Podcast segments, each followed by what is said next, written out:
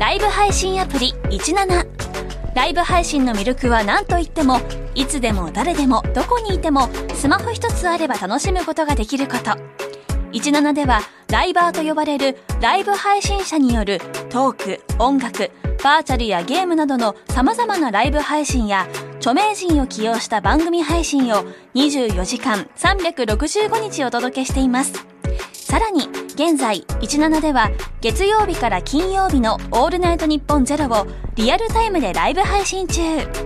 パーソナリティやスタジオの様子を映像付きでお楽しみいただけるほか17限定のアフタートークもお届けしています。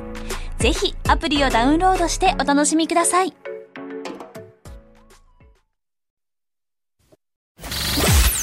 ニッポンホーソーパーキャストステーション1月17日水曜日、時刻は午後3時半を回りました。FM93、AM1242、ニッポン放送、ラジオでお聞きの皆さん、こんにちは、辛坊治郎です。パソコン、スマートフォンを使ってラジコでお聞きの皆さん、そしてポッドキャストでお聞きの皆さん、こんにちは。ニッポン放送の増山さやかです。辛坊治郎ズームそこまで言うか。この番組は月曜日から木曜日まで辛坊さんが無邪気な視点で今一番気になる話題を忖度なく語るニュース解説番組です。えー、本当にショックです。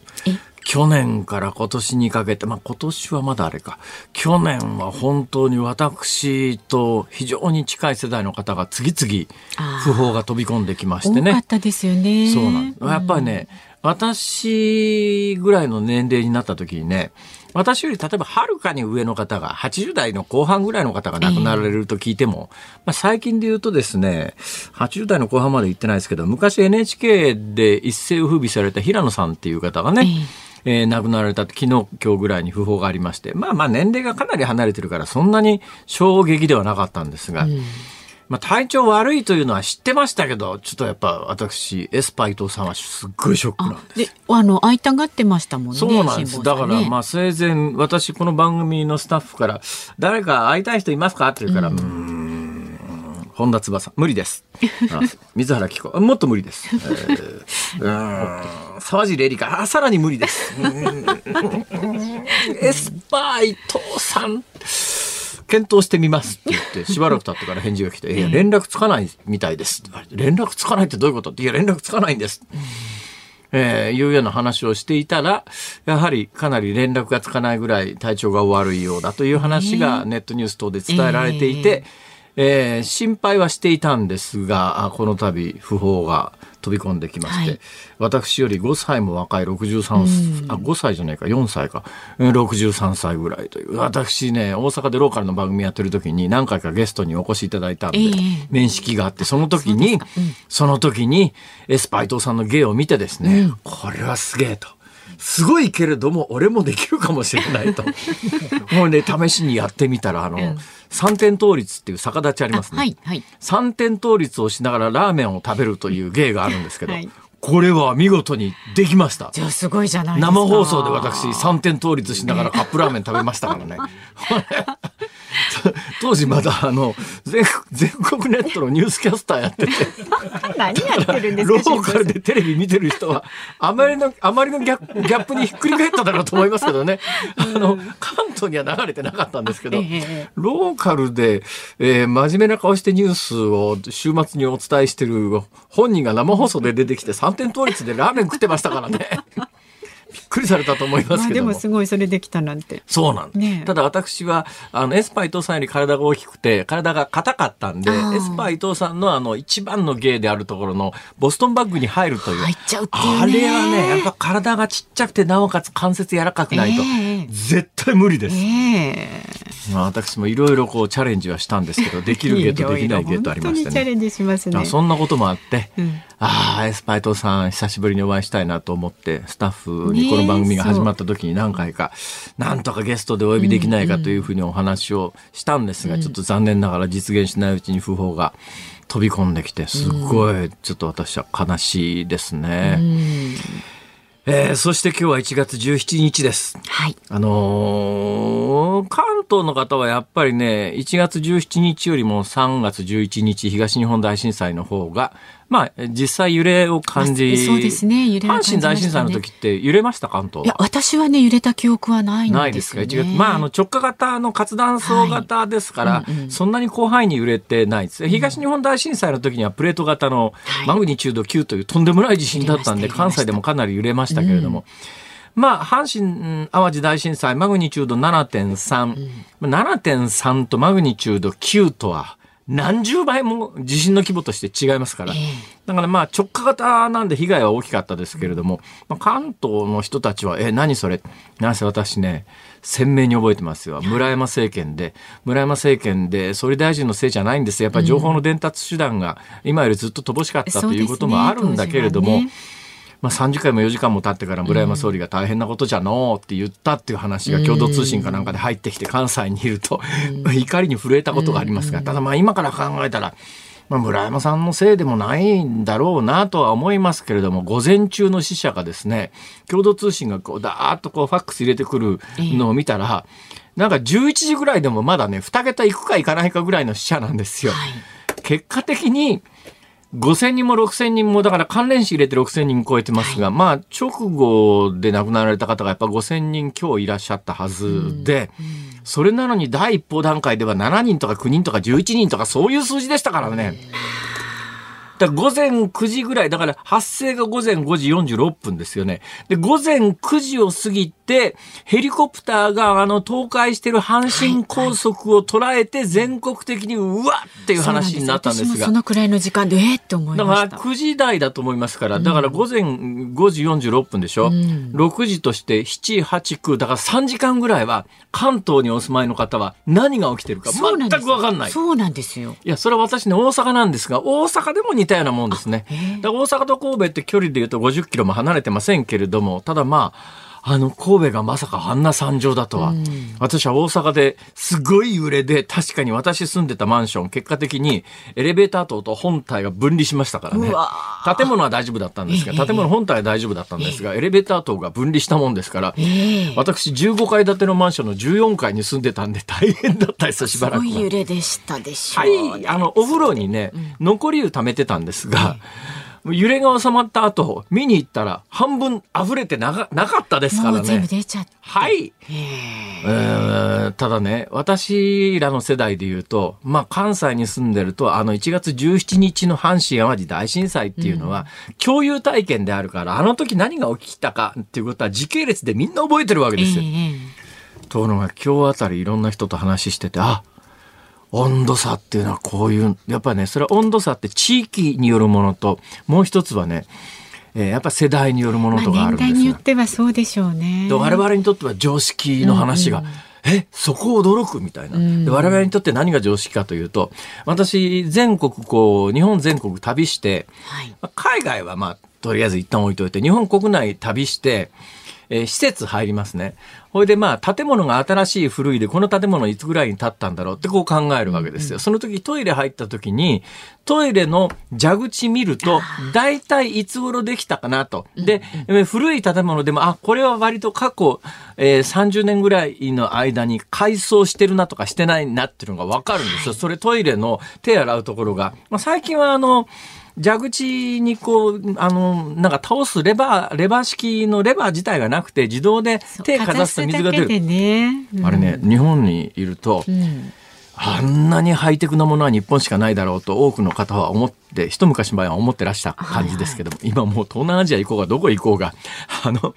うん触れなくて自動で水が出るって当たり前ですからね。もうそういう感じですか。あもうもう、そんなもん。へえいわゆる途上国と呼ばれるところ行ったって自動で水は出ます。うん。まあ、それはともかく、あの、東、あ阪神淡路大震災まで人間工学に基づいて、あの蛇口の設計する人は、人間工学に基づいて蛇口のレバーを下にポーンと倒すと水が出ると、上に上げると水が止まるというのは、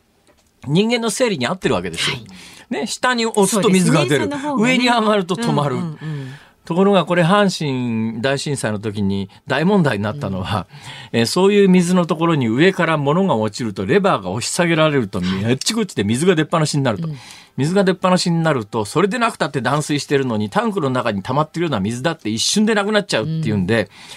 阪神大震災以降設計を変えて人間工学的には違和感が初めはあったんですが、今当たり前になりましたけれども今もレバーを上げると水が出る、はいうん下に下ろすと止まるっていう、これはね阪神大震災までは存在しなかったんです。そうか。はい。阪神大震災の反省の上に立って、だからね、阪神大震災より前に作られて改装していないトイレは今でも下に押し下げ式のレバー、まだ残ってますけれども、それよっぽど古いもので、新しくできたやつはもう全部レバーを上げると水が出る。はい。これはもう阪神大震災きっかけで、そういう細かいことも含めてね、例えば今当たり前のように、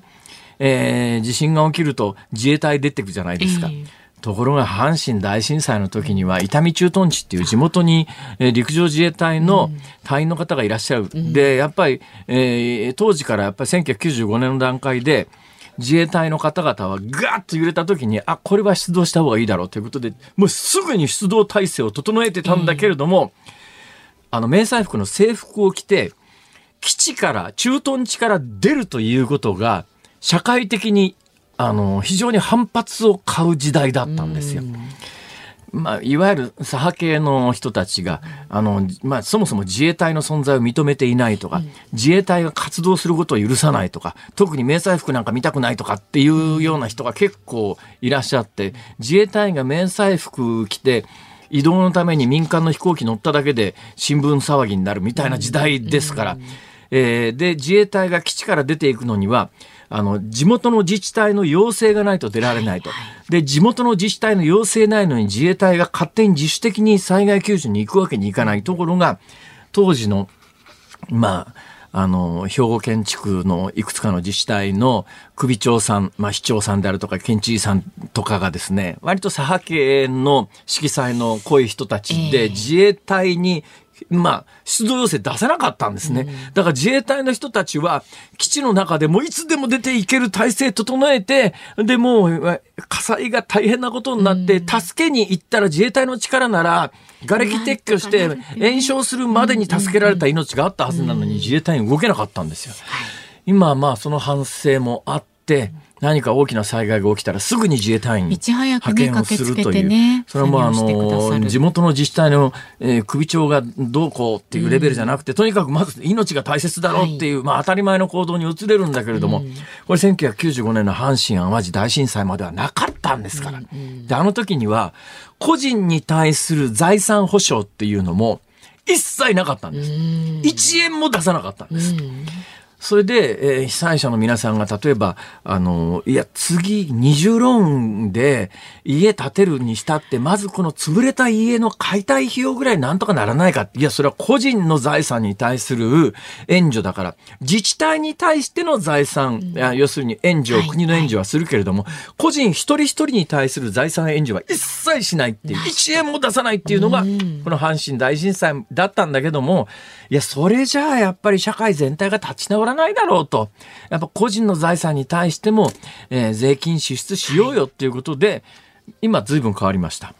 だからまあそういういろんなことが変わったんですね。その頃ってやっぱりね、ボランティアで誰か助けに行くっていうのも、そんなに大掛かりなことはなかったんですが。確かにそうですね。はい、まだね。もうこれがまさにあのボランティア元年で、あの阪神大震災の時に全国からボランティア、ええええ中にはだでもね直後にあの地下鉄サリン事件を起こすオウム真理教なんか布そうでした。教布同じ年教に目的ではい。ボランティアの基地作ってたりなんかしましたから、まあいろんな光景を見ましたけれども、うんでも我々と同時代で関西で生きてた人間はそういうの全部知ってるわけです。私が何もここで言葉にしなくたって分かってんだけども。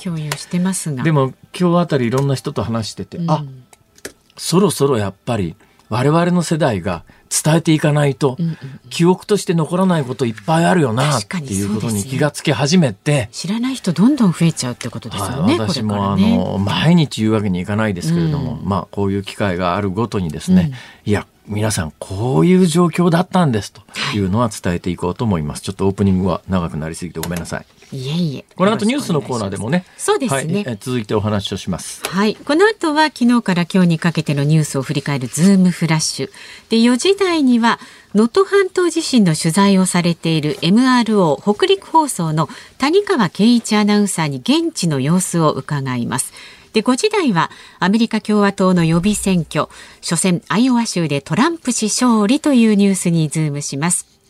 さあ今日も番組ではラジオの前のあなたからのご意見お待ちしております。あなたが気になるニュース、辛坊さんのね、このトークに関することなど何でも構いません。送ってください。メールは zoom zoom アットマーク 1242.com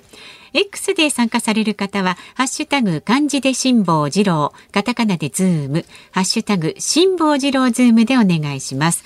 で今日もお届けいたしますズモンミュージックリクエストあなたが選んだ曲をお送りいたしますが今日のリクエストのお題は？逆立ちしてラーメン食べながら聞きたい曲。難しい。逆立ちしてラーメン食べながら聞きたい曲。ながら聞き、ながら聞きたい曲。はい、逆立ちしてラーメン食べながら聞きたい曲ね。はい、どうでしょう？難しいですけど、あの頑張ってぜひお願いしますリクエストをお寄せください。選曲の理由もねきっちりと書いてお願いいたします。えー、こちらもメールはズームアットマーク一二四二ドットコムでお待ちしております。さあでは続いてガイタメドットコムプレゼンツマーケットインフォメーションです。東京株式市場日経平均株価は昨日と比べて141円43銭安い3万5477円75銭で取引を終えました。トピックスは昨日と比べて7.60ポイント低い2496.38で取引を終えました。円相場は1ドル147円70銭付近で取引されています。東京市場の円相場は去年12月1日以来の水準へ下落する展開になりました。前日のニューヨーク市場からのドル高円安の流れが続きますと午後には147円80銭台へ下落しました。昨日アメリカ連邦準備制度理事会のウォラー理事が利下げに慎重な姿勢を示したことで市場の早期利下げ観測が後退しています。今夜も複数の FRB 高官の講演が予定されているため発言次第ではアメリカの長期金利上昇を誘発しドル買いが強まる可能性があるため注目です。以上外為ドットコムプレゼンツマーケットインフォメーションでした。ニッポン放送がお送りしています辛坊治郎ズームそこまで言うか。このコーナーでは辛坊さんが独自の視点でニュースを解説します。まずは昨日から今日にかけてのニュースを紹介するズームフラッシュです。6434人が亡くなった1995年の阪神・淡路大震災は今日1月17日で発生から29年となりました神戸市など大きな被害を受けた地域では地震が起きた午前5時46分に黙祷が行われ犠牲者を悼みました。松村国家公安委員長は能登半島地震で大きな被害が出ている石川県内の防犯対策を強化するため警察が保有するおよそ100台の防犯カメラを避難所や街頭に新たに設置する方針を明らかにしました。震災に便乗した犯罪が今月15日までに22件ありました。今朝の読売新聞によりますと自民党は派閥の政治資金規正法違反事件を受けて政治資金パーティー券の購入者の氏名を収支報告書に記載する基準額について現在の20万円超から引き下げる方針を固めました。中国国家統計局によりますと去年末の時点の中国本土の人口が推計で14億967万人となり前の年と比べて208万人減ったと発表しました。2年連続の減少となり減少幅は拡大しました。空飛ぶバイクの開発などを手掛けていた株式会社 ALI テクノロジーズがおよそ21億円の負債を抱え経営破綻しました。拠点とした山梨県の身延町内の旧校舎の賃料を支払わず町では提訴する方針です。アメリカの調査会社によりますと去年2023年のスマートフォンの世界出荷台数はアップルが首位に立ちました。韓国のサムスン電子が13年ぶりに首位の座を分け明け渡し2位でした3位は中国のシャオミ、4位は中国のオッポ、5位はアフリカで人気が高い中国のトランシオンでした。去年のスマートフォンの世界市場は前の年と比べて3.2%マイナスで過去10年で最低でした。ユニクロは中国初の医療通販サイトシーインの運営会社などに対しショルダーバッグの模倣品を販売しているとして販売停止とおよそ1億6000万円の損害賠償を求めて東京地裁に提訴しました。シーインは中国で設立され現在はシンガポールに本社があります。私は、はい、残念ながらというか買ったことないんですけどシーインという中国発の医療通販サイトが爆発的に世界で客の数を増やしていてどうですか？やっぱり年代的なものもあるでしょうね。増山さんはお買いになることはないですか、ね、買ったことはもうちょっと若い方ですね、うん、かなりリーズナブルみたいですよね。いやむっちゃ安いらしいですよ、ね、ワンピースが300円とか400円とか。安い、えー、で基本的にはあの通販の物販会社なんですけれども、うん、これ去年大きな話題になったのはですね原宿にあの、シーインとしてもかなり珍しいリアル店舗を作って、えー、そこが結構客が押し寄せてるというので話題になったんですが、はい、そこで売られていたあのラウンドミニショルダーバッグ私も写真見たんですが、うん、これは丸パクリだわな 同じに見えますよね。あの円を、円を半分で切ったような形の半月型のバッグで、うん、なかなかね、この形のバッグって、バッグなんて、いや、それパクったわけじゃなくて昔からあるよって、普通の形のバッグなら言えちゃうんでしょうけど、うん、この半月型のバッグってそんなになかったので、でね、ユニクロが売って爆発的に売れてたものをパクって、やっぱりユニクロよりも値段を安く売っちゃうということで、ちょっとそれはどうなのよと。多分ねこれほどシーインが販売世界的にあの売り上げを伸ばして有名な会社になってなければもうまあ中国のパクリだろうって言ってところがもう放置できないぐらいに向こうさんが大きくなってですね。で世界のブランドランキングでいうと今ユニクロよりもシーインの方が上だったりなんかするらしいですねこれ。はい。えー、いうことでさすがにちょっと堪忍袋の尾が切れちゃったかなっていうそういうニュースではあります。はい、さて今日のニュースの中でやっぱりどうしてもこれ言っとかなきゃいけないのがですね、はい、えー、昨日あの自民党の例のやっぱりちょっとここへ来て、えー、政治と金の問題があまりにもあの去年の暮れからクローズアップされてですね、うん、なんとかしなきゃいけないという矢面に立たされた自民党がですね、はい、なんとかしましょうという会議を、えー、昨日開いたやつはあの若手を中心に150人ぐらい集まって、みんなでわーわー言う会合なんだけれども、ただね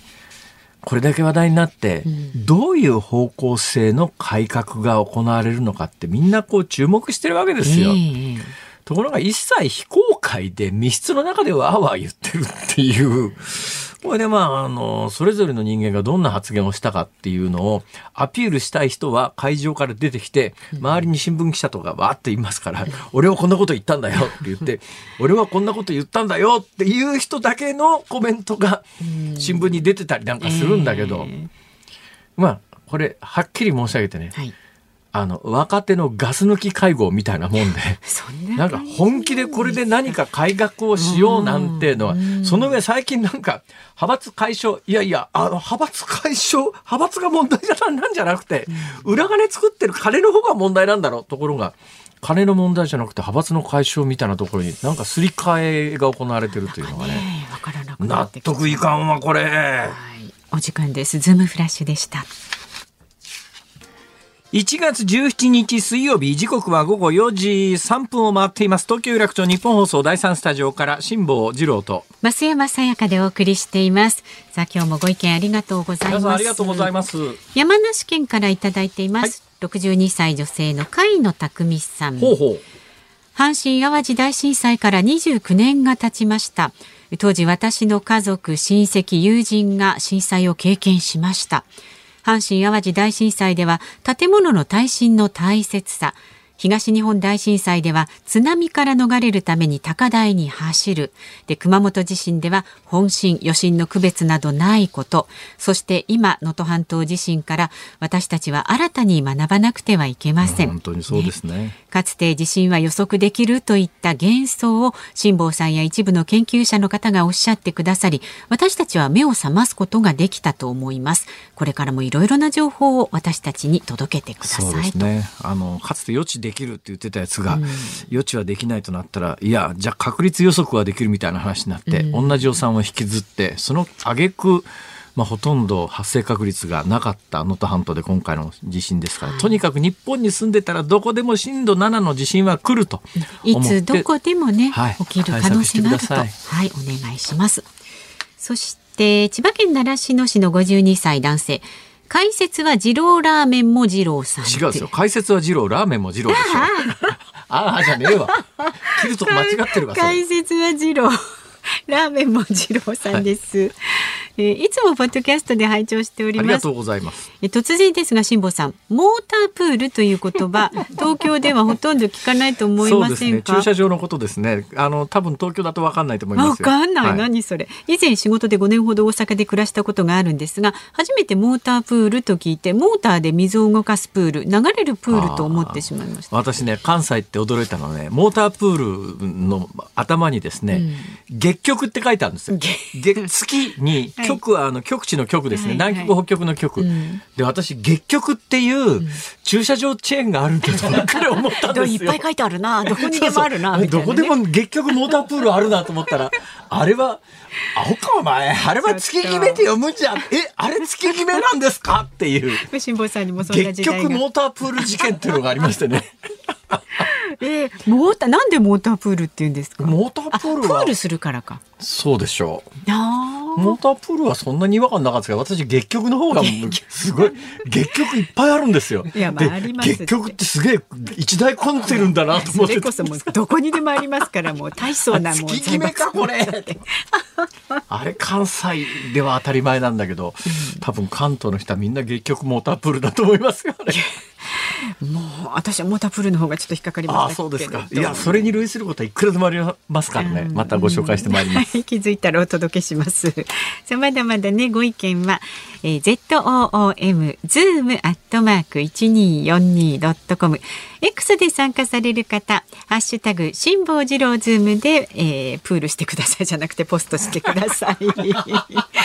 じゃそれで今日のズームオンミュージックリクエストのお題は逆立ちしてラーメン食べながら聴きたい曲。まあこれかなり難題ですけれどもね。ぜひ頭ひねってください。選曲の理由も書いてズームアットマーク 1242.com でお待ちしておりますさあこの後は能登半島地震のライフラインの復旧にズームします。辛坊さんが独自の視点でニュースを解説するズームオン。この時間特集するニュースはこちらです。石川県輪島市の中学生今日から集団避難。今なお6000人以上が避難生活を強いられている石川県の輪島市で今日から中学生の集団避難が始まりました。輪島市内の3つの中学校は避難所になっているため授業が再開できません。輪島市の教育委員会によりますと中学生およそ400人のうち集団避難を希望し保護者の同意が得られたおよそ250人が石川県白山市の施設に集団避難します。期間は2ヶ月程度を想定しています。さあではこの時間は現地で取材中の MRO 北陸放送の谷川圭一アナウンサーに伺います。谷川さんよろしくお願いします。よろしくお願いします。石川県北陸放送谷川でございます。えー、今どちらにいらっしゃるんですか？昨日まで輪島で取材をしていまして、はいはい、昨日遅くに戻ってきました。今金沢市内あの北陸放送のラジオスタジオです。なるほど。えー、ごめんなさい。私基礎知識がないんですけど、北陸放送っていう要するに放送エリアってどことどこなんですか？放送エリア石川県ですね。で、あの、テレビですと TBS 系列が福井県お隣ですね、ないものですから、福井県でも見ている方も一定数いらっしゃいます。ああ、なるほどね。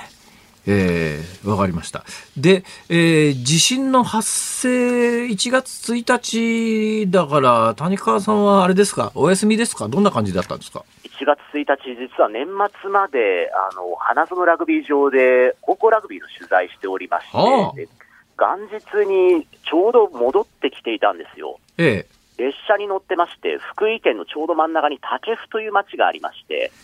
はあ、そこで、こう、ちょうど夕方4時過ぎに、こう列車の指令からのこうアラームがバーッと鳴りまして。あれですか？サンダー、サンダーバードですか？えっ、ー、と、普通列車です。あ、普通列車で、ほうほう。敦賀からまあ北上して、福井方面、金沢方面向かう列車だったんですはいはいはいはい。で、まあ、列車が止まりまして、その後、まあ、2回立て続けに揺れが来たんですが、2回目のその石川で震度7を観測した方の揺れでは、もう列車が大きくこう回されるような、揺れるような、あの、体感でしたね。それやっぱりあれですか、その瞬間にこれはあの尋常の地震じゃないっていう感覚はありました？これはあの石川にいると、実はもう能登の地震だなっていうのを直感的に思うんですよ。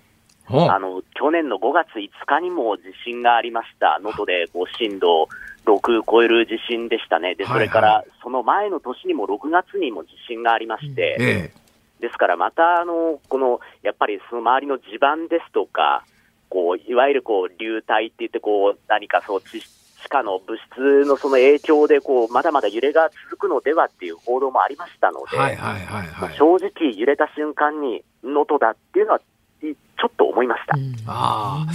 いや、それがね、それがよくわかんないのはですね、あの、文部省参加の研究所が毎年、あの、更新している、地震動の予測地図っていうやつの去年の7月公開版っていうのを見たんですが、その去年の7月公開版の地図でも、能登半島は空白地域になってるわけですよ。だけど、はい、え地元に住んでらっしゃる方はちょっと能登半島危ないんじゃないのっていう感覚があったってことですよね。まあ、正直、その体に感じる地震っていうのが、その2年くらい前の6月の大きな地震の前からずっとこう震度2だ、震度3だだとかが続いていたので、いわゆる群発地震って感じですかね。まあ、あのそのなんというか、まあ、2007年にかつて能登半島地震っていうのがまた一度あったんですね、はいはいはい、その後ここ数年でまた地震が相次いでいたので、まあ、そのあたり備えてはいた、まあ、ある程度こう、ね、また揺れが来るのではと思ってた方は多いと思います。あさて、えー、電車の中で1月1日、地震を経験されて、その後谷川さん、どういう行動ですか？その後は金沢への列車が、その日いっぱいはもう運休と早々と決まりましたんで、はいはい、こう竹府っていうまあ小さな、ままあ市ね、あの町ですけれども、そこを降りて、ええ、しばらくこういろんな方とこう話をしてたら、ちょうどその金沢へ向かう車に乗るという方がいらっしゃったんですよ、ほうほう。親戚の方に車出していただいて、はいはい、でワンボックスだっていう、なんかまあそんな話をされてたんで、ええ、お願いをして乗せてもらったんです。そうなんですか。それでどこまで移動されたんですか？金沢まで、この金沢の中心、兼六園の近くにあります、この北陸放送の本社まで届けてもらいました。あのー、地図を見ると、金沢とですね、能登半島の先端までって150キロぐらい離れてますよね。ありますね。輪島市からまあ金沢までで直線で100キロ弱くらい。だから都心から熱海に向かうくらいかなと思います。なるほど。となると、どうなんですかね、あんまり金沢のことって報道されてないようにも思うんですが、金沢の被害状況って、まずどんな感じだったんですか、金沢はその揺れがあった直後は、土砂崩れが山あいの地域ではありました、住宅がこう結構もう倒れかかる寸前くらいのところまで傾いていたりですとか、えー、あるいはこう海沿いの地域はこう液状化であったり、それから大きなフェリーがつくこうターミナルというのがあるんですね。はい、でその界隈は、えー、液状化とこう断水もありまして、ええ、あの少なからずこの金沢と、そして北隣、隣接する内灘っていう町は、やはり地盤の緩いところは液状化の影響、相当出てます。あどうなんですか、現状、今日時点における金沢の被災状況っていうのは、どんな感じですか？金沢に関しては、ほとんどはえー、普段通りに戻っています。ああ、ということは場所によるということですね。まあ、多少はその影響残ってるところありますね。えまあ、大体もう街中はいつも通りのお店がもうほぼ、あの、営業を行っていますし、ええまあ、あの、長谷知事もその石川県へのその旅行をこうキャンセルすることなくという呼びかけはしてますんで、まあええ、一定のその商業活動というのは戻ってる状態です。どうなんですか？地元の方の立場からすると、金沢って例えば今観光に行っていい場所ですか？えーぜひ来ていただければという思いがあります。あ大体この冬の金沢兼六園、それから茶屋街のあたりってもう本当にここ数年ごった返していて、あ。ええ特にこうコロナが5類になってからもう輪をかけてこう人がこう賑わう地域だったんですね。はいはい。それがやっぱりこの1月以降、ずいぶんとこう静まり返っていますし、ええ各お店もまあ、本当にこう来てもらえればありがたいという話してますんで、なるほど。えーそのあたりの感覚がね、やっぱりちょっとよくわかんないんですよ。つまり今、まあ、ええ今、金沢に旅行に行っていいのかなっていう感覚はあるんですね。基本的にはウェルカムです。ほとんどのお店は。ああ、そうですか。ええどの辺くらいまで行くと、それどころじゃないっていう状況になるんですかね、金沢から距離、距離感で言うと。この辺りが、その先ほど液状化って言ってたのが、まあ、20キロ、30キロぐらい北上した辺りですね。はいはい。ただ、まあ、そこから北上して、こう能登半島、金沢から向かっていくと、こう口能登、奥能登っていう言い方をするんですね。はあ、は手前の方が口能登、で北の方が奥能登あ、はい。という言い方をするんですが、まあ、能登のその入り口、口能登あたりは、割ともう道の駅でも営業を再開していたりですとか、ああ、そうですか。はい、結構その自動車専用道路、能登里山街道というのも、昨日も通りましたが、割とこうスムーズに、だから金沢から北上して、その100キロぐらいが輪島だとしたら、はい。60キロくらいのところまではこうあの交通は行き来できるようになっていますし、ええ。その界隈でも営業を再開しているお店っていうのは、まあ、多く見かけますね。私ね、そのあたりで言うと、あの、かつて行ってはこれすげえなと思ったんですが、あの、日本で一箇所だけじゃないかと思いますけど、あの、砂浜のところを海岸線ざーっと走る道路ありますよね。尻浜ですね。あ千里の浜と書いてあ。。はい。それで今どうなってますか？尻浜の現状は今、ちょっと確認してないんですが、あの辺りももう、お店もかなり影響があったと聞いてまして、はい。でこうあの年に一度バイクで走るイベントだとかね、ええ全国からそのライダーの方が集まるんですよ。ええ。そういうあのこともあって、バイクのお店もあるんですけど、地震発生直後は全部こう倒れたような格好になって、まあ、営業、その時点では見通し立たなかったと話されてましたが、まあ、ちょっと砂浜のあたり、すいません、あの結構天候でも通れる、あ通れないというのもあっそたれはそうですね。りするんで冬の日本海そうですよね。うんですね。さて、さっきの話で、えーまあ、金沢から60キロぐらいまで、口の戸ぐらいまでは、まあ、あの、だいぶ普通に戻りつつあるということなんですが、そこからさらに北に上がって、あと数十キロ上がると、まず、はいえー能登半島の東、あ、西側ですかね、輪島は。ええはい輪島あたりって現状今どんな感じですか？輪島に関してはもう皆さんも避難もしていますし、ええ。街中はもう本当に手をつけていないこうアスファルトからもう割れてこう中むき出しになっていたりだとか、で、えー大火災がありましたね、朝市通りの商業施設の界隈ですけれども、はい。そのあたりは捜索活動が行われて、こうちょっと瓦礫は整えられたような格好ありますけれども、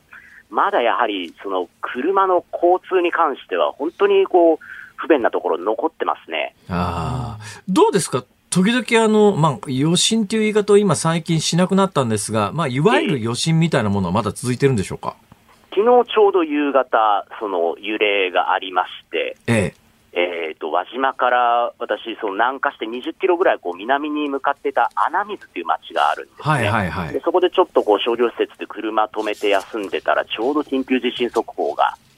夜の7時前くらい、もう暗闇に、あのー町内のこう無線で例の緊急地震速報のアラームが鳴り響くんですよはいはいはいはい。な何が起こったんだろう、あもうバーバーってこう音が出るもんですから、えええまあととりあえずもうみんな伏せて伏せてって言って、ええで、まあ、そのいた場所は震度3ではあったんですけれども、はい。まあその後、急遽テレビで中継をしたりですとええか、ええまだまだだから、その体に感じる揺れっていうのは続いてる現状ですね。寒さや天候はいかがですか？寒さは結構、この冷えるときは冷えまして、今朝も氷点下の冷え込みで、大体こう冬の能登、それから輪島のあたりって、0度前後くらいの冷え込みなんですね、朝方。はいはいはい、で日中、まあ、4度、5度くらいなんですけれども、今日は実は、こちらで珍しく晴れていて、日中、気温が10度くらいまで上がったところはあったようですね。ただ、私が取材してた昨日、おとといは、え最高気温もおそらく2度、3度くらいで、で、こう、時折こう、えー、雪が舞うような状態。まあ、街中の積雪は、言っても2、2センチ、3センチとこううっすらだったんですけれども、でもやっぱりこう、1日気温が5度いかないという状態の日も多くあります。なるほど。えー、で、家を失って避難生活をされている方なんですが、今、どの辺にどのぐらいの人数いらっしゃるんですかね？今ですね、多くの方はまず輪島のその中学校ですとか、まあ、学校でまだ避難を続けている方もいらっしゃいます。はい。で、えー、孤立した集落でこう避難、えーと、なんとかこう学校だとかで避難してた方の1.5次避難、とりあえず金沢方面に出て、次の避難先を探すという移動も行った方もいらっしゃいますし、それから二次避難ですね、えーまあ、金沢方面に、まあ、あの一定期間その過ごす場所というのが確保されて、まあ、自衛隊機ですとか、バスとかで移動を始めている方というのも、えー、いらっしゃいますね。あまあ、二次避難で温泉と聞くと羨ましいなと思う方もいらっしゃるかもしれませんが、やっぱりその旅行で行ってちょっと温泉に泊まるのはいいですけども、やっぱり自宅にが一番ですからね。長くいるって言っても、たとえ、たとえお風呂に入れるとは言いながら、そこに将来もわからないまま長くいたくないですよね、それ。ど、どうなるんですかね、皆さん、これ今後なんですけど。えー、っと、まあ、まず今日、中学生が輪島市内から250人ほど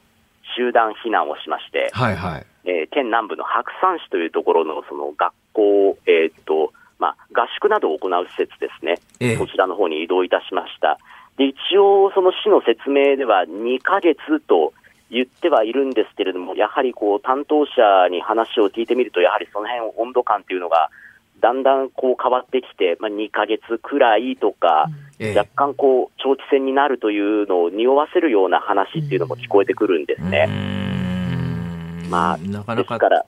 っきり目処は立たないということですね。ですね、全くもう住宅ほったらかしのまま、まあ、人によってはその行く場所もよく聞いてないけどというまま、そのバスで移動したと。まあ、市の方はその避難所もあって丁寧に説明を行っているそうなんですけど、えー、やっぱりこう、ね、十分に伝わってない部分ももしかしたらあるのかなと感じましたあの、まあ、地理的な特徴から能登半島って集落があの点々とあちこちにありますよね。全部の集落がどうなってるかっていうような情報はもう集約されてるんですかね？今、そうですね、午後2時の時点で県がまとめたものでは、まだ10箇所弱ぐらい孤立が続いている集落というのはあります。で孤立ってどういう状況なんですか？これはあの、まあ、車が思うようにこうスムーズに行き来できないというイメージなのかなと思っています。であ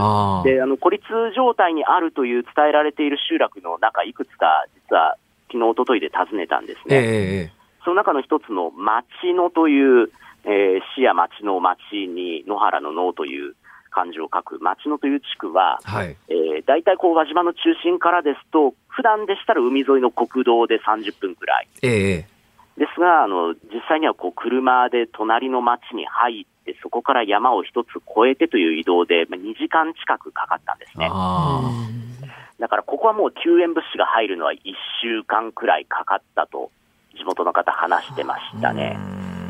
まあ、今はあれですか、そういう孤立でなかなかあの道路がすぐには行けないようなところでも、物資がなくてっていうようなことはもう、もうそういうことはないんですかね、どうわかる範囲では、おおむね何かしらのこうあの対処はなされているところが多いとは聞いています。あ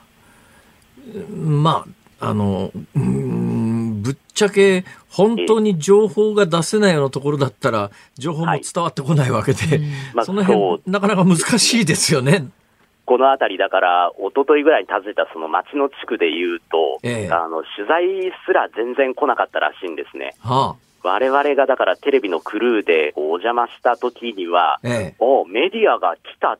ていう、ちょっとこう驚かれるような、ももっと町野のことを言ってよっていう、こう、えー、言われるようなこともありまして。なるほど。えーまあ、地元のご年配の方が、まあ、体育館に身を寄せて、なんとかその地上波のテレビもラジオも届いてない状況で、今、衛星放送でこうニュースをかろうじてあの見ている、見聞きしているという状態なんですよね、その界隈で。そんな状況ですか。で、まあ、二次避難も、まあ、迫られている、まあ、その選択肢を挙げられている状況ですね。あ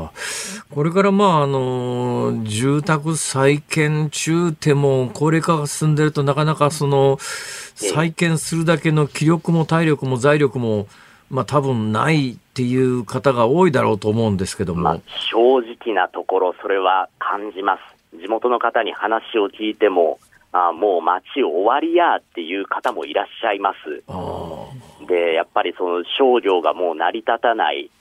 まあ、それからまあね、あの、住宅をこう見て回っても本当に潰れてる家が多くて、地元の方の表現をあえて借りて言うと、こう全壊道路なんて表現されてました。もういわゆるこう赤い紙が貼られた全壊の住宅が多く並んでいる通りっていうのがあるんですよね。まあ、その中でもやっぱりそれそれでも地元に残るという選択をされている方もいるので、その工務店の方が各家を回って、なんとか水を確保できるような、その雨水を貯めておけるような設備だけでも作って回っているだとか、なんとかこう生活をこうつないでいこうという動きにあの取り組んでいらっしゃる方もいるのは事実です。まあ、阪神・淡路大震災の時も、それから東日本大震災の時も、単に戻すんじゃなく、復旧じゃなくて、新しく未来に向けて作るんだって、復旧じゃなくて復興だみたいなことが盛んに言われましたけれども、言うのは簡単でも、そう簡単に復興っていうところまではいかないですね、そりゃ。このあたりはだから、やはり高齢化が進んでいる、それからもう過疎化が進んでいて、輪島の中学生、その移動、えっ、ー、と、移動の対象というか、その輪島の中学生全体で今400人ほどなんですね。はい。で、同行していたカメラのスタッフ50代、ね、50歳代のスタッフに話聞いたら、いや、俺が住んでた時は800人以上はいたと思うんだけどなっていう話もしていて、ね、もうどんどんやっぱりこう少子高齢化の進んでいる地域ですから、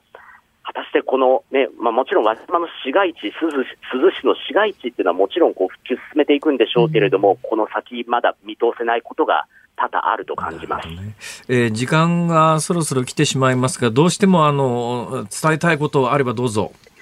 あの住宅会社の方と話をしていたんですよ、ええ、でそうすると、やっぱり今回の地震でその崩れてしまった家、まあ、もちろんその建築基準法の改正前の古いお宅もそうですけれども、例えば基礎の部分がこう弱くて住宅がこうやられてしまったというケースもあったりですとか、はい、あのまあ、いろいろあの例は考えられるそうなんですけれども、何かしらこうちょっとその、ね、新しく家を建てるときにこう耐震とかこう惜しまないようなこう、ね、地震への備えっていうのは進めてもらった方がいいっていう話もされていましたし、ええ、身の回りでやっぱり電話やそれからライフラインが急に途絶えた時の備え、能登半島はもうこの1年足らずおきごとに強烈な地震が来てますから、そういうことがいつ起こるっていうことがわからない状況ですので、ぜひ備えていただいて、皆さんでこうあの乗り切れるような体制というのを意識してほしいなと思います。うんさあ、あの、谷川さん、あさって1月19日金曜日の夜の10時から、上柳正彦さんとね、谷川圭一さん、オールナイトニッポンゴールド放送されるんですよね。はいお世話になります。はい、上柳さんもそちら取材をして、えー、放送されるということですが、令和6年能登半島地震の現状というのを改めて伝えてもらえるということですので、よろしくお願いいたします。はい、よろしくお願いします。どうもありがとうございました。ありがとうございました。北陸放送の谷川圭一アナウンサーでした。ズー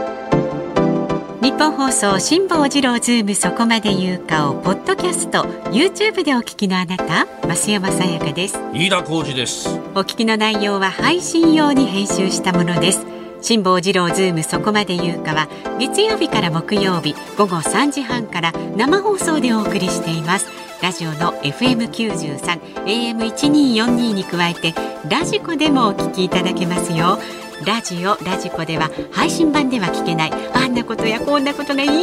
ぱい。さらにリポーターがあなたの街にお邪魔する中継企画や辛坊さんが夕刊フジの記事を解説する夕刊フジそこまでズーム。えそして生放送でしか参加できないリスナー参加コーナー。ズームオンミュージックリクエストなど盛りだくさん。ぜひラジオラジコでも辛坊治郎ズームそこまで言うかをお楽しみになってください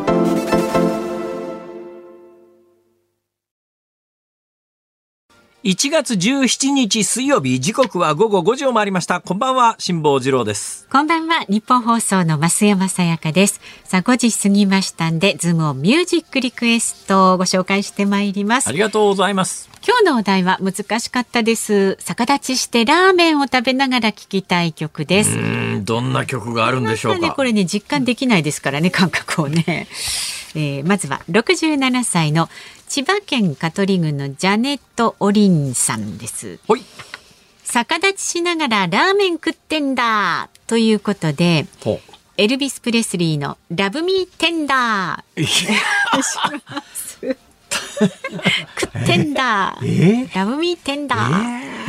えー、ありがとうございます。このくらいになりますよ、難しいもの。それから、沼津市在住の窓越しのお京さんは、はい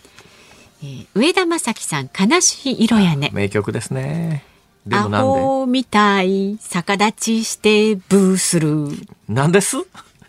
なんですって？サビで歌ってます Hold me tight. そう。確かにね Hold me tight はね 私ずっとねアホみたいだと思ってました。そこは同意しますが。その後の逆立ちしてブースはかなり無理があると思います。逆立ちしてブース、はい、いやいやそれ違う。大阪ベーブルースですね。はい。はい、それから、えー、東京都墨田区タラと遊ぼうピンポンパンさん54歳ですね。逆立ちしてもチュルリチュルリと麺をすする音は変わらないと思うので、きっとチュールリーチュールリーララー と聞こえてくると思います。越冬ツバメですか？はい、堀雅子さん越冬ツバメです。確かにチュルリーですね。今日皆さんすごい頑張ってくださってますよ。えー埼玉県にお住まい新しい頑固なリーダーさん何ですか？70歳男性の方です、えー、辛坊さん昔受験生の頃語呂合わせで覚えていて今まで一度も見たこと聞いたこともない英単語を思い出しました。その単語はラメンタブル、はあ、これね悲しむべきの意味。ラメンタブル。覚え方はラーメン食べる悲しき受験生でした。ラーメン食べる。ラーメン食べる。厚底メガネの男子学生がラーメンを食べてる。覚えてましたね。でしかもイラスト付きだったそうですよ。うん、そういうね。今日のお題で半世紀ぶりにこの単語を思い出した次第です。曲は？えっとね曲はねあどこだ？あそうそう高石智也さん受験生ブルース。大いら悲しき受験生なるほどね。そうかそうか。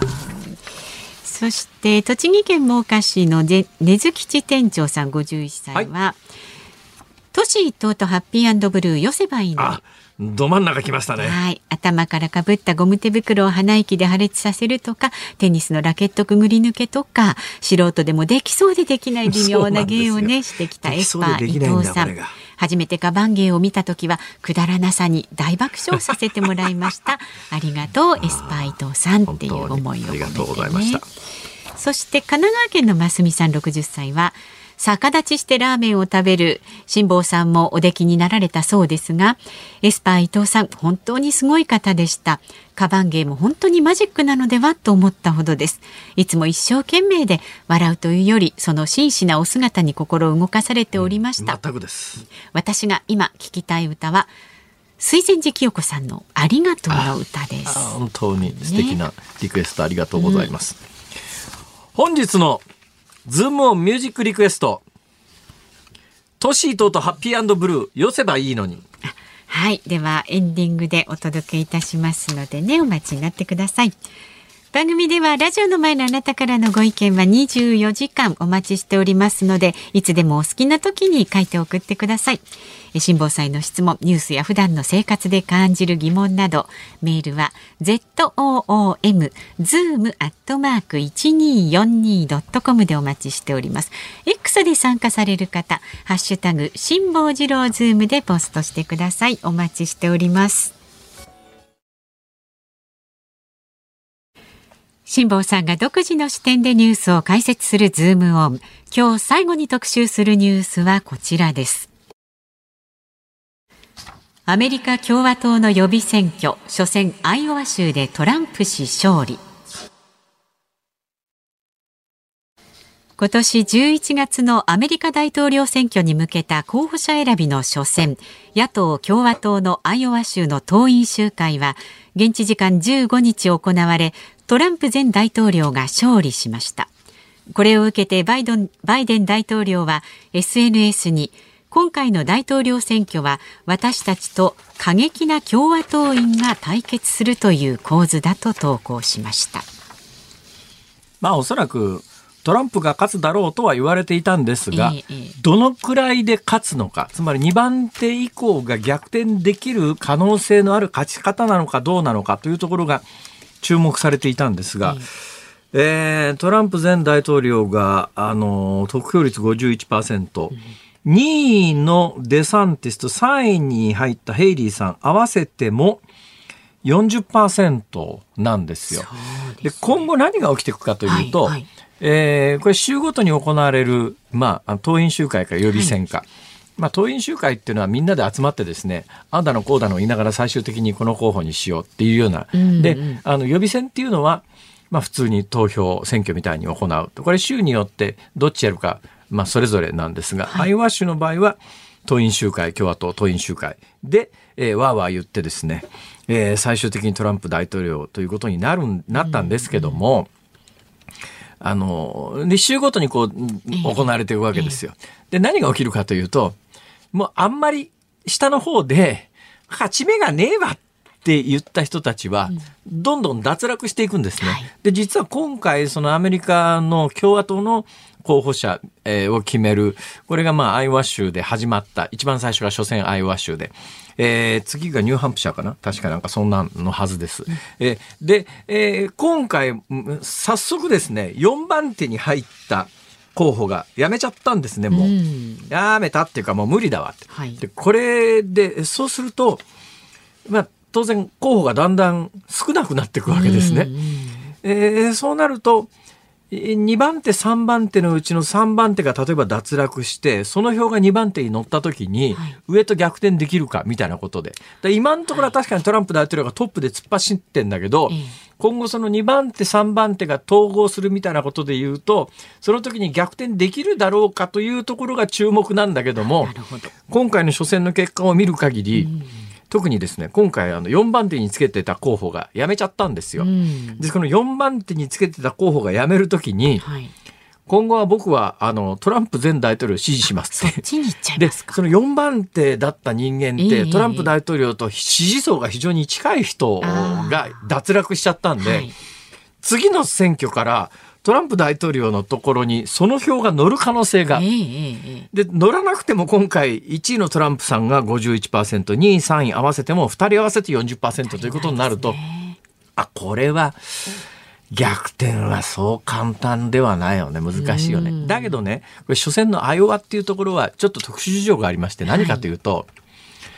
あの、なんとなくアメリカって聞いた時に、アメリカっていうイメージ、一塊のイメージですよね。はい、州によって地域によって、もう全くいろんな事情が違うんですよ。私、この年末年始いたのがカリフォルニアなんですが、カリフォルニアっていうとまあ、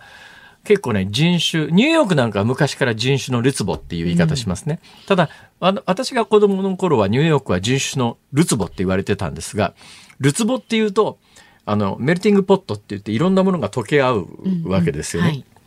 いや、溶けてないしっていう話になって、それからしばらくしてメルティングポット、ルツボという言い方をやめて、サラダボール、人種のサラダボールっていう言い方に変わってきたんですね。最近ではそれもあんまり言わなくなってき,、ましたけども。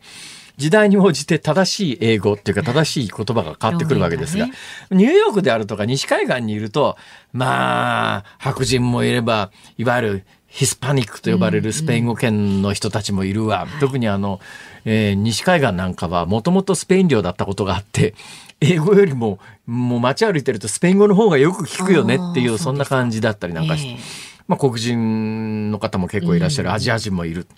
ところがですね、地域によって本当にアメリカって特色があって、真ん中辺、アメリカの地図頭に思い浮かべてくる、うん。はい。真ん中辺の北側、カナダに近いところの州なんかね、白人しかいない州もあるんです。ほとんど白人しかいない。私1907 1997年に、えーそういう地方をガーッと回ったことがあったんですが、はい1997年、あ、8年か。あの、7年か、7年ですね。えーだから今から25年ぐらい前ですよ。えーアメリカの、カナダの国との国境線で真ん中辺にノースダコタっていうのがあるんですね。そのノースダコタ州、その南にサウスダコタっていうのがあって、ここは何が、何しに私行ったかというとですね、マウントラッシュモアっていう山があって、はい。マウントラッシュモアっていう名前自体は知らなくても、皆さん頭の中にですね、岩山にアメリカ大統領の巨大な顔のレリーフが4つ並んでるところがあるじゃないですか。あ,、れマウントラッシュモアって言って、この辺にあるんですよ。それわざわざ見に行ったんですけど、うんその時に驚いたのは、私が宿泊した田舎町行って話を聞いていたら、ええ。あのな、この町はな、白人しかいねえんだよ、と。ああ、そうですか、と。黒人が一人もいなかったんで、あの、それはやっぱりちょっと教育上良くないだろうっていうんで、わざわざリクルートしてきて、南部から黒人の人一人来てもらって、ええ住んでもらってんだよって。だから今この町には黒人が一人なんだよって。ええそんなとこあるんだ、アメリカで。で、アイオワ州って、はい。まあやっぱり地理的に言うとそこに近いところがあってですね人口の9割黒人なんです。黒人？黒人、あ、いやいや、ごめんなさい、白人。言い間違えました。人口の9割が白人なんです。で、白人でなおかつ、まあ、キリスト教保守派と呼ばれる人たちが圧倒的に多い地域なんです。ほいで、ほだもんで、いわゆるトランプ大統領の元々の支持層とビタッと一致するとこなんで、今回、アイオワ州ではぶっちぎりでトランプ大統領は勝ちましたけども、ええこれが今後の選挙全体を占うかというと、そうでもないというところがあって、地域によっては。注目は1月の23日、だからは来週でですね、に行われるニューハンプシャーっていうところがありまして、これニューハンプシャーっていうところもちっちゃいところなんだけども、はいここは割とね、人口バランスがアイオワほど極端に白人に偏ってないんですよ。うんで、ここでもしトランプ大統領がやっぱり今回と同じようにトップでガーンと勝ち抜けるようなら、ええもう完全に決まりです。ああ、じゃあここ結だからもうこの初戦のアイオワ州はかなりちょっとん。人口バランス的に特別なところがあるんで、ここでトランプ大統領と、前大統領がぶっちぎりで勝っても、それが選挙戦全体を占うわけにはいかないんだけども、次の来週のニューハンプシャーは、ここでトランプ大統領がぶっちぎりで勝つようなら、もうこれで100%、あ、もう100%はい。と言い死なない限りは共和党の候補はトランプになると、えーそうすると我々はそろそろですね、はい。トランプ大統領がバイデンに最終的に勝って、ええ次期大統領がトランプになるとえいう、え世界も想像しながら対応を始めなきゃいけないんじゃないのって徐々に言われ始めてます。なるほど。だから来週のちょっとね、ニューハンプシャーは。23日のねはい23火曜日日本ははい、23日のニューハンプシャーの予備選がものすごい注目です。おーちょっとこれじゃあ気をつけて、はい私たちも伝えていきましょう。ズームオンでした。ズームミュージックリクエストお送りしているのは栃木県真岡市根津吉店長さんからのリクエストですね。トシ伊藤とハッピーブルーよせばいいのに。昭和な歌詞ですね。ベタな感じしますね。昭和歌謡ですよ、まさに。え当昭和なか昭和歌謡ですね。うん、このちょっとここのとこ聞いてください。むっちゃ昭和ですよね。昭和ですね。これはなんかちょっと、ちょっとなんか、あこれの今時そんなこと言ったら、発端されますよね。そうですね。ざわつきますよ、ちょっとなんか。昭和はこれが通用してたんですね。本当に、昭和は遠くなりにけり。本当にそう感じますよ。ありがとうございました。ありがとうございました。さあ、お聞きの日本放送。この後夕方5時30分からは伊集院光の種。今日のメールテーマ種は最近のご近所の話題だそうです。今日のパートナーは棚橋舞アナウンサーです。で6時からは鶴光師匠お美和子様の鶴光の噂のゴールデンリクエスト。明日の朝6時からの飯田浩二の OK 工事アップ。コメンテーターは経済アナリストのジョセフ・クラフトさん。能登半島地震で最大震度7を観測した石川県の志賀町の稲岡町長が電話出演して現状様子を伺うということです明日午後3時半からの辛坊治郎ズームそこまで言うかもう木曜日がやってきますよ。飯田浩二アナウンサーの登場。楽しみですね。どんな新ネタを用意してくれるか。いつもいつもそんなには生まれませんよ。いや私ね、えー、あの冒頭からね、はい、えー、逆立ちしてラーメンって話を、うん。私ね逆立ちしてラーメンを生放送でやったのが今から10年ちょっと前ですよ。あ意外とそんなだからねどうなんだろう私今逆立ちできるかどうかが自信ないですねもうねやりますかそこでだからね 何が怖いかってね、うん、脳の血管がプチって言わないかっていうのが怖くてねそうねそうなんです、ね、やめといた方がいいかも。辛坊治郎ズームそこまで言うか、ここまでのお相手は辛坊治郎と。増山さやかでした。ちょっとこれから逆立ちやってみますから。無事だったらまた明日。聞いてちょ。